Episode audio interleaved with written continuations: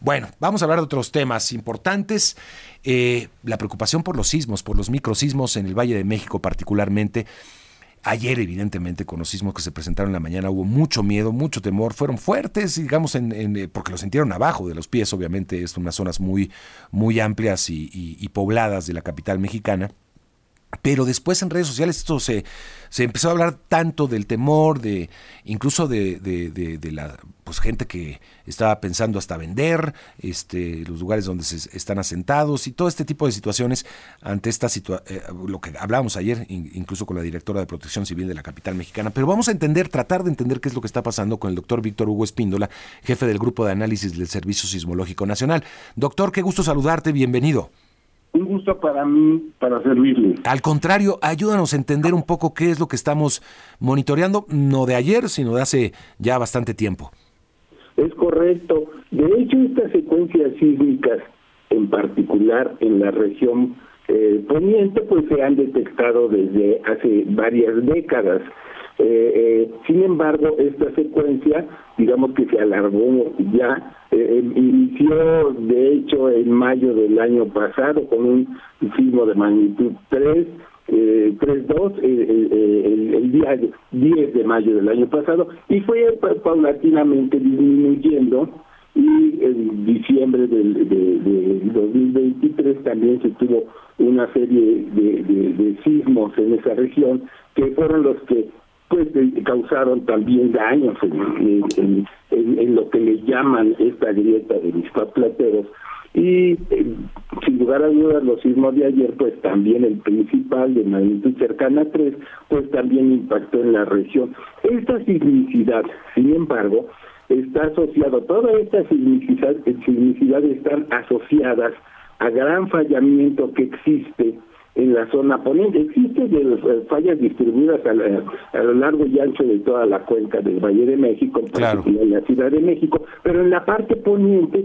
hay este un sistema complejo de fallas. Esas barrancas que vemos, eh, doctor, son son esas fallas, esas, esas este pues barrancas bastante pronunciadas que vemos en el poniente de la ciudad, en esa zona particularmente de Plateros, de del Álvaro Obregón, de eh, ¿se refiere a eso, doctor? En efecto, todas, todas esas, eh, eh, esas barracas están asociadas con fallamiento, con fallamiento que no necesariamente todo es activo, ¿verdad? Porque ha sido geológicamente, pues se han ido conformando con, recordemos que estamos en la parte central del eje volcánico. Y entonces, bueno, junto con toda esta actividad volcánica, pues está asociada a gran cantidad de fallamiento. Entonces, sí pueden, pueden ser prolongaciones, ¿verdad? Los sismos que están ocurriendo están entre 500 y 1500 metros de profundidad. Y esta grieta de, de la que hacen mención, que le han llamado mis plateros, puede ser el efecto también de esta sismicidad. No, no necesariamente es que sea en sí este una falla, puede ser el efecto o eh, eh, eh, habría que hacer más estudios para ver si sí es la provocación de, de alguna falla, pero no necesariamente. No necesariamente. Pueden ser los efectos del sitio también. Por lo que se tiene de registros, doctor Víctor Hugo Espíndola, jefe del Grupo de Análisis de Servicio Sismológico Nacional, me hablaba de uno, de que digamos eh, un inicio de, tres, ¿verdad? Alcanzó la categoría número tres, esto, y de ahí han sido menores.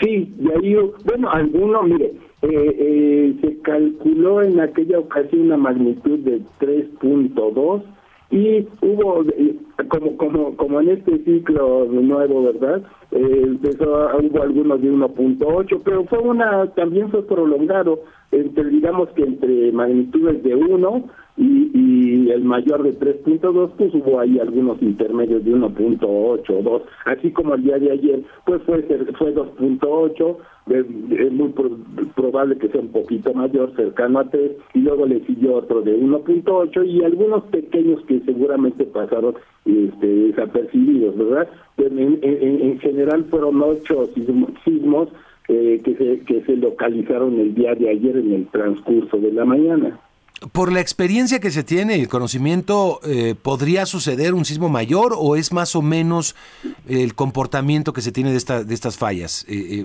eh, la, probabilidad, la probabilidad de que ocurra de los sismos más fuertes pues es menor, obviamente, ¿verdad? Que, que, una secuencia de sismos pequeños.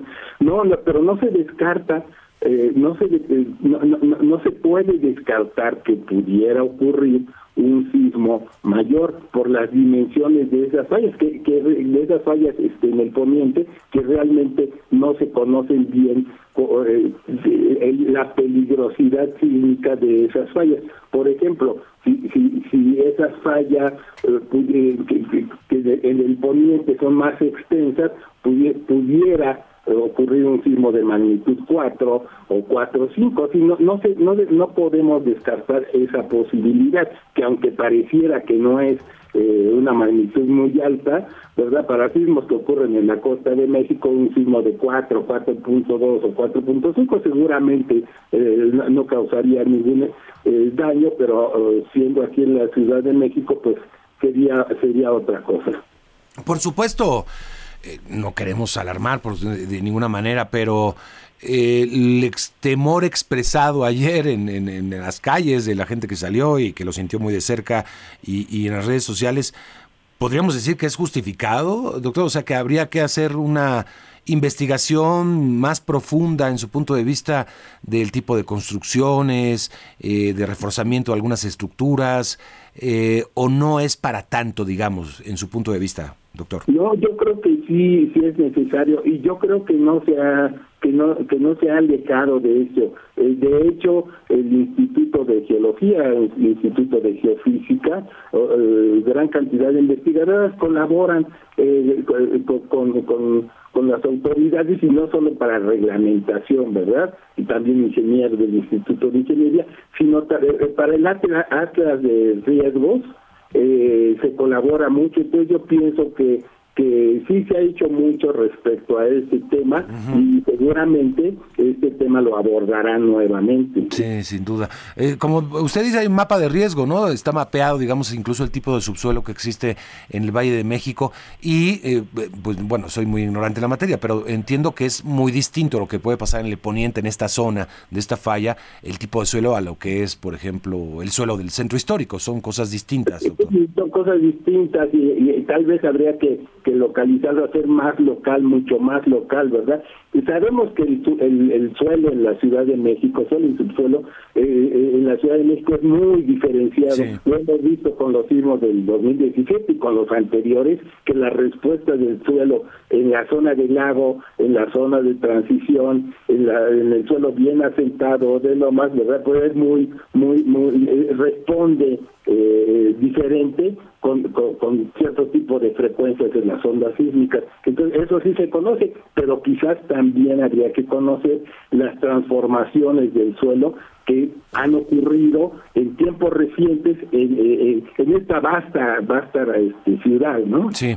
Entonces, ayer cuál fue el total de sismos que se registraron, doctor? Pues mire, fueron eh, mm, alrededor de, de, ocho sismos eh, eh, en esa región. A lo largo del día. ¿Y hoy, hasta hoy, no, no se ha registrado? No, no, no en, este día no se ha registrado en esa región. Esperemos que esto ya empiece a, bajar de, de, de, este, secuencia, ¿verdad? ¿Podríamos decir, como se dice en otros sismos, que fueron réplicas lo, lo, otro del primer movimiento?